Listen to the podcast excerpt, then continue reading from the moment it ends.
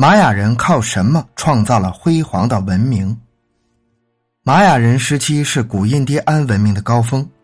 在哥伦布发现新大陆前，美洲自玛雅人神秘失踪后，再也没有达到那时的文明程度，这让诸多科学家迷惑不解，看法也各不相同。是什么原因让美洲文明的链条断裂了呢？玛雅古城的发现者斯蒂芬斯说：“每一个终点就是一个起点。当玛雅人神秘消失的时候，这个奇特的文明就注定要在后世人的心中刻下烙印。对玛雅了解越多，我们越是迷醉于他那些与我们文化传统判若鸿沟的文明要素。玛雅人的科学知识、技术水平、宗教思想、宇宙观、艺术创造等等方面，都达到了现代人难以企及的高度。”而且自成体系，圆满无缺。玛雅地区包括今墨西哥的尤卡坦半岛、恰帕斯和塔帕斯科两州的大部分地区，今伯利兹、今危地马拉大部分地区，今萨尔瓦多和今洪都拉斯西部地区。这一区域总面积达三十二点四万平方千米。根据自然地理特征和文化发展状况，这一区域从南到北分为三个地区。太平洋沿岸平原和山路地带、高原和低地，玛雅人归属于蒙古利亚人种。公元前两千年前后，他们的祖先先后在玛雅地区的海边、高原谷地和平原低地定居，繁衍生息。从今墨西哥地区引种玉米及其他作物，从事农耕活动。根据摩尔根、马克思和恩格斯所揭示的民族形成历史发展过程，从部落到部落联盟。公元前一千年前后，形成为一支民族，出现了复杂的社会、政治、经济制度。公元前一千年到四百年期间，玛雅文明开始进入发展的历史过程，其历史发展大致分为三个阶段：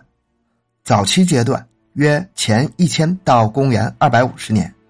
中期阶段公元二百五十年到公元一千二百年；和晚期阶段。公元一千二百年到公元一千五百年，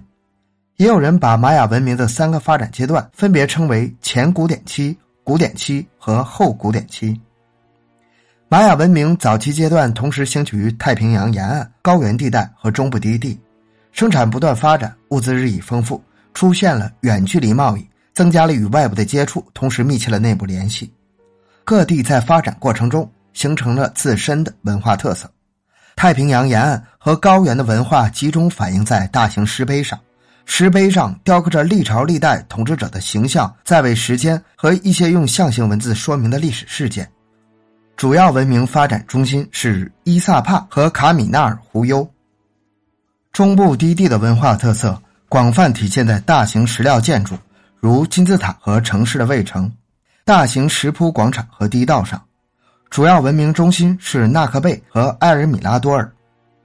中期阶段，太平洋沿岸和高原地带文明发展中断，中部低地文明转移到了蒂卡尔、帕伦克、伯南帕克和南部低地的科潘等地。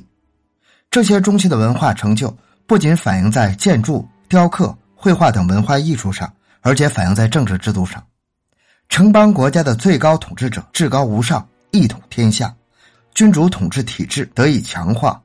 晚期阶段，北部低地和南部高原兴起了新的发展中心。一千二百年左右，玛雅潘城邦兴盛，征服了九世纪以来一直称雄北部的低地的齐秦伊察城邦，其自身得以蓬勃发展。十五世纪中叶，乌斯马尔城邦摧毁玛雅潘城邦，称霸北部低地。十四世纪，南部高原兴起三个城邦国家：基切、卡克奇克尔和楚图伊尔。这些城邦国家革新了政治制度，实行议制会集体统治。他们长期不和，相互征战。十六世纪，整个玛雅地区被入侵的西班牙占领，玛雅古文明的发展进程随之中断。遗憾的是，直到今天，我们对中美洲这个悠久灿烂的玛雅文明的了解依然还是极为有限的。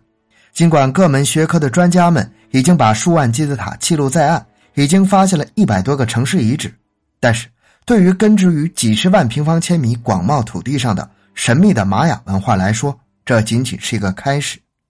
辉煌瑰丽的玛雅有太多的未解之谜在等待后人去破解。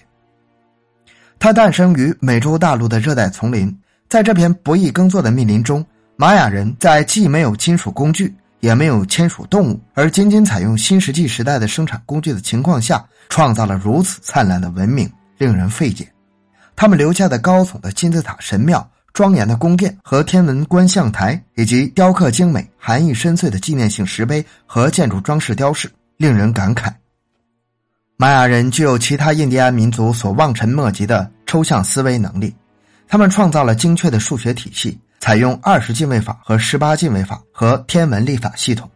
以及至今仍有待我们去破译的形象文字系统。他们创造的文化成就与当时的生产力水平相差之大，令人无法想象。与他奇迹般的崛起和发展一样，他的衰亡和消失也同样充满了神秘色彩。公元八百年左右，玛雅文明开始衰落，此后文字失传。现今在这块土地上生活的古代玛雅人的后代，在文化方面已经退化到了新石器时代人的水平，对他们的伟大祖先创造的文化一无所知。古代玛雅文明已经成为一段淹没的历史，令人充满疑惑。在最终破译玛雅之谜之前，它的浪漫与神奇还将陪伴着我们；而等到真正揭开它神秘面纱之时，玛雅文化可能向人们展示出更加耀眼夺目、惊心动魄的智慧光芒。德国学者希拉姆曾说：“人类假如想看到自己的渺小，无需仰望繁星闪烁的苍穹。”只要看一看，在我们之前就存在过、繁荣过，而且已经灭亡了的古代文化，就足够了。